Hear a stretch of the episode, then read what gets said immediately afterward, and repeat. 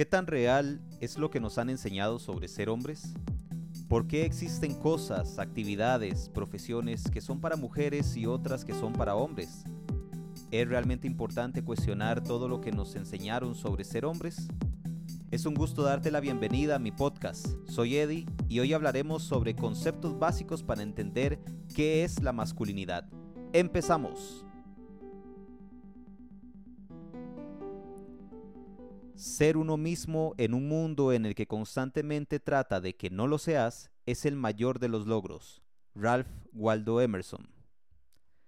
Cuando nos preguntamos qué es ser hombre, qué es ser mujer, es importante saber diferenciar desde dónde es que lo estamos definiendo. Por un lado, podemos afirmar que ser hombre o mujer va a depender de las características anatómicas y biológicas con las que nacemos que nos definen como el macho o la hembra de nuestra raza humana. A este conjunto de caracteres le llamamos sexo. Sin embargo, existe otro concepto que refiere a todos los comportamientos, actitudes y roles que social y culturalmente se esperan de uno u otro sexo. A esto le llamamos género. Para comprender la diferencia de estos dos conceptos, pensemos en una mujer embarazada. ¿Cuál es la primera noticia que queremos saber de ese ser humano que está en gestación? Claro, su sexo biológico, es decir, si es un niño o una niña. ¿Y por qué es que resulta tan importante ese dato?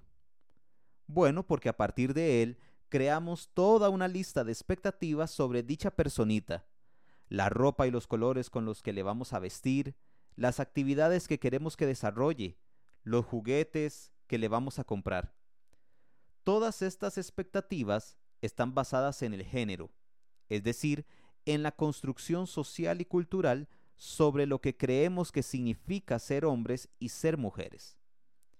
Es necesario entender que esta manera en que somos socializados y socializadas están definidas por el espacio y el tiempo histórico.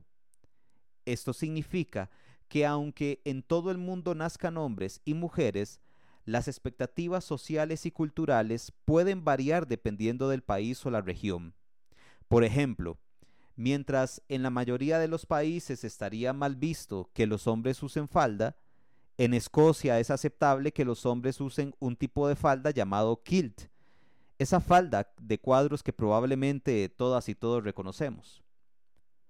De la misma manera, estas expectativas pueden cambiar con el paso del tiempo. Recuerdo que en mis tiempos de infancia y juventud era muy mal visto que los hombres se depilaran o se sacaran las cejas. Hoy en día eso es bastante común en la mayoría de los hombres. Hacerlo no pone en tela de duda su masculinidad. Pero entonces, ¿Cuál es el problema de todo esto? ¿Qué tiene de malo que existan todas estas expectativas? Bueno, como decía la escritora nigeriana Shimamanda Ngozi Adichie, el problema del género es que prescribe cómo debemos ser en vez de reconocer quiénes somos. Es decir, todo esto que se espera de nosotras y nosotros es una constante invitación a ser algo que no somos. Y creo que queda claro con el siguiente ejemplo. Los hombres llorábamos hasta que alguien nos convenció de que llorar estaba mal, que los hombres no debemos llorar. Y entonces, cada que deseamos en lo profundo de nuestro ser llorar, nos reprimimos y resistimos a hacerlo para no parecer menos hombres. De nuevo, el problema del género es que consiste en ser lo que la sociedad en la que vivimos quiere que seamos, no en lo que realmente somos. Construimos toda una identidad basada en estas expectativas, pero no es real, todo es una ilusión. Una ilusión que requiere ser cuestionada y reinterpretada para poder conectarnos con lo que realmente somos. De allí la frase de Emerson con la que iniciamos este episodio. Ser uno mismo en un mundo en el que constantemente trata de que no lo seas es el mayor de los logros. Por eso, más que ser hombre o mujer, mi deseo es que seas humano, con sentimientos, con emociones, con sueños, que no hay ningún mérito en ser muy macho, el único mérito está en que puedas ver hacia adentro y descubrir tu verdadera autenticidad.